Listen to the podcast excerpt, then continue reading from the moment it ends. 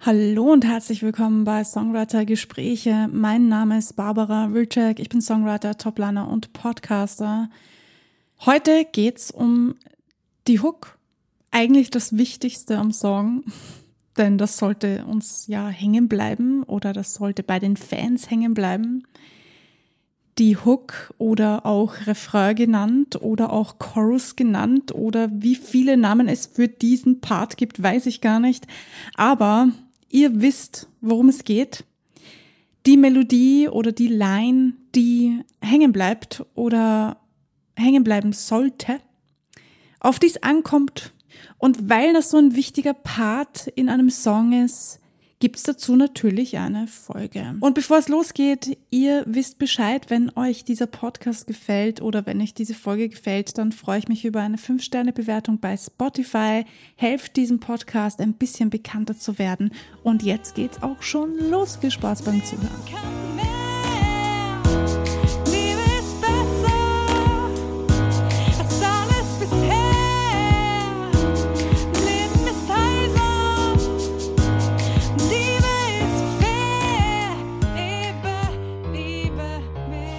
Vielleicht kennst du das. Du hast den ganzen Tag so eine Melodie im Kopf. Die geht dir total auf die Nerven, weil du sie nicht mehr aus deinem Kopf bekommst. Und du gehst in die Arbeit oder einkaufen oder sonst wohin und summst diese Melodie vor dich hin oder pfeifst sie vor dich hin oder singst sie vor dich hin oder was auch immer. Du kriegst den Shit nicht mehr raus. Ja, das kennen wir alle. Genau dann hat für mich zumindestens der Song seine Wirkung gezeigt. Ihr habt die Melodie behalten, ihr wisst, wie sie funktioniert und im besten Fall steckt ihr noch jemanden anderen damit an, indem ihr sie vor euch hinsummt und draußen unterwegs seid. Fremde Menschen hören das oder andere Menschen hören das, Freunde hören das und sagen vielleicht, hey, du summst schon den ganzen Tag diese Melodie, was ist denn das für ein Song? Oder im besten Fall singen sie mit, summen mit, weil sie vielleicht auch einen Ohrwurm haben von diesem Song. Ich erinnere mich am liebsten an die Serie von Netflix Haus des Geldes, in der es den Song Bella Ciao gab, gesungen wurde und der ist so einprägsam, dass den einfach alle gesungen haben, alle gesummt haben. Auch wenn ich ähm, kein Italienisch kann und auch wenn ich gar nicht verstehe, was sie da singen. Ähm, die Melodie und der ganze Song ist so eingängig, den hast du sofort. Den kennt ihr hundertprozentig, auch wenn ihr vielleicht die Serie nicht kennt. Also das ist eine Melodie, die bleibt im Ohr. Die hat genau das, was eine gute Melodie braucht. Selbst wenn du kein Wort verstehst von dem, was gesungen wird. Da gibt's einige Songs, die so sind.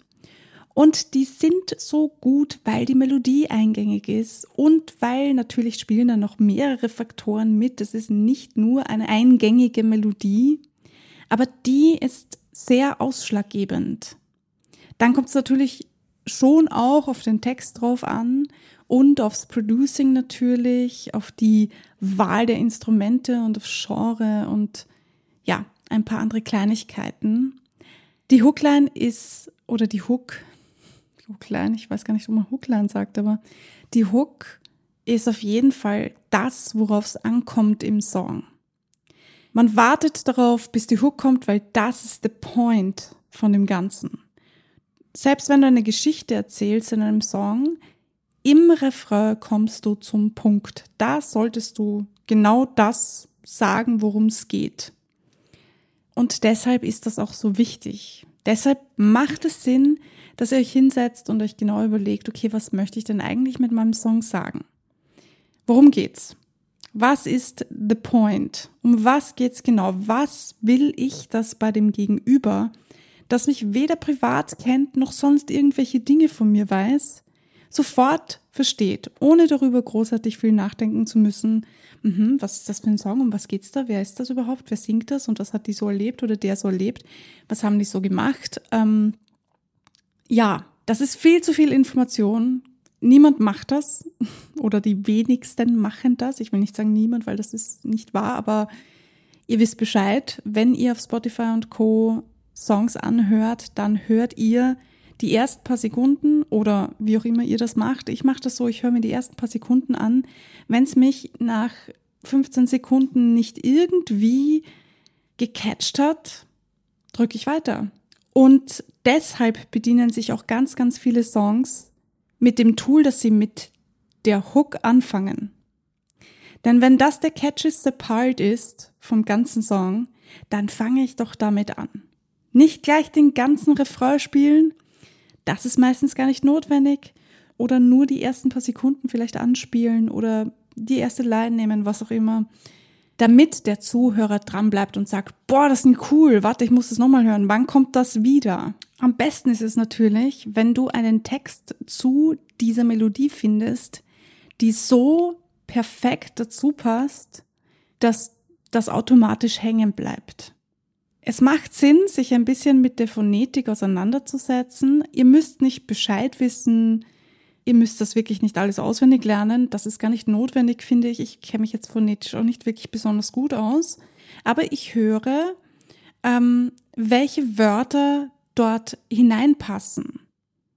Wenn ihr ein gutes Gespür dafür habt, dann könnt ihr das auch ohne, dass ihr das äh, irgendwo euch reinzieht und ähm, auswendig lernt. Checkt euch das aus. Ein bisschen Übung und dann habt ihr das drinnen. Ein anderes Beispiel, was mir hängen geblieben ist, ist der Song von Rihanna, Umbrella. Der ist ganz gut, um das zu erklären dass auch nicht der Text mega deep sein muss, um Menschen dazu zu bekommen, den Song zu hören. Ich meine schon alleine die Schlager, ähm, nichts gegen Schlager jetzt. Ich höre keinen Schlager und das ist überhaupt nicht meine Musikrichtung, aber ich möchte das auch nicht schlecht reden, denn eines können die, nämlich gute Melodien kreieren.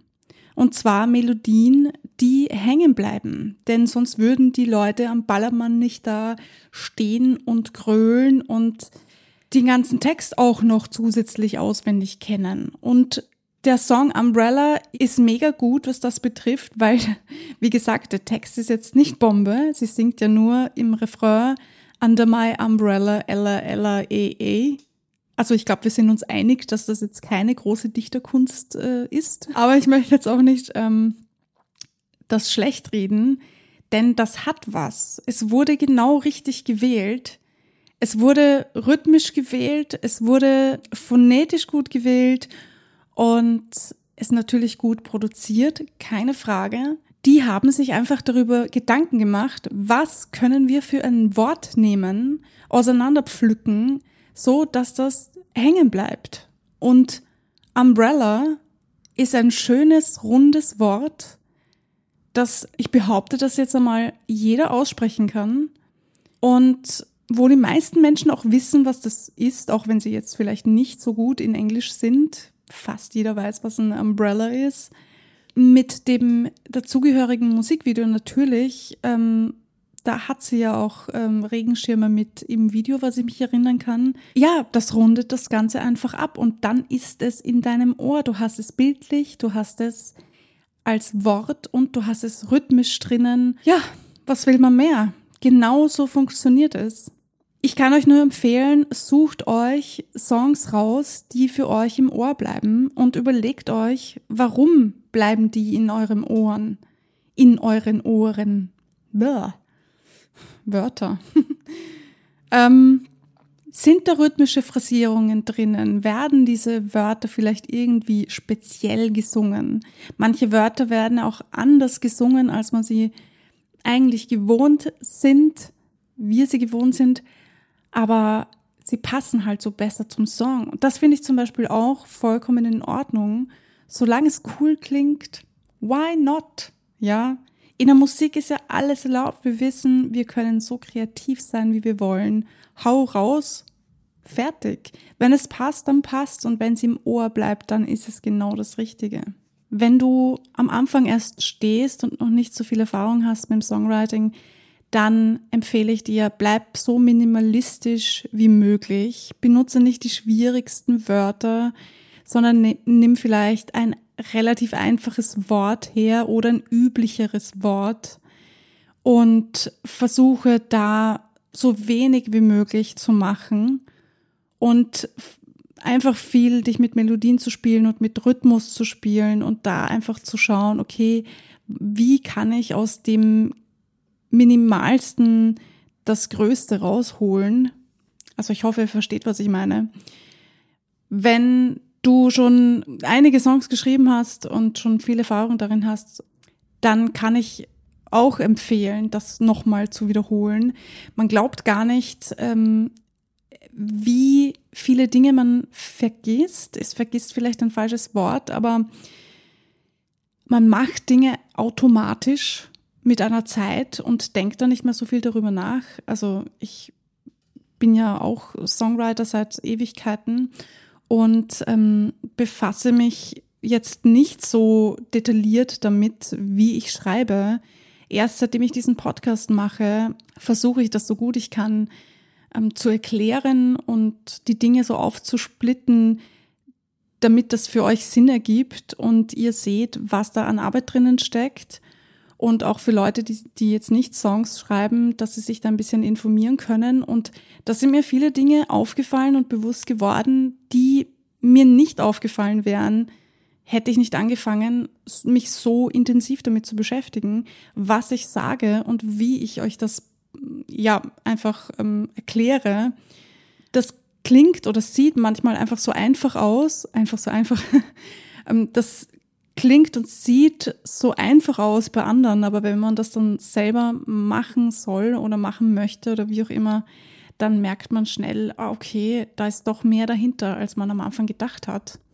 Und manchmal ist es ganz gut, wenn man zu den Basics zurückgeht habe ich auch letztens in einem Producing-Video gesehen, wo auch gesagt wurde, Leute, geht zurück zu den Basics. Ihr müsst nicht 120 Spuren machen und noch einen draufsetzen. Seid ein bisschen Billie Eilish unterwegs und nehmt das Mindeste und holt das meiste dabei raus.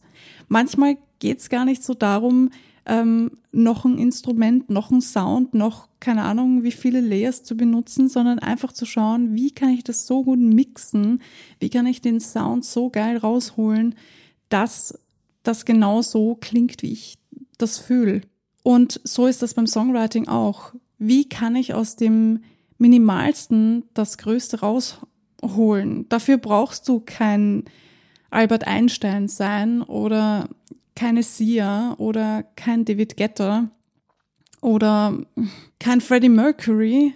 Du befasst dich einfach damit und learning by doing. Also bisher ist noch kein Genie vom Himmel gefallen oder ich weiß nicht, ob das jetzt ein blöder Ausdruck ist, aber wir lernen unser ganzes Leben. Das Leben besteht halt nun mal daraus, dass wir lernen und je offener wir dem gegenüberstehen, desto leichter tun wir uns und desto besser werden wir lernen.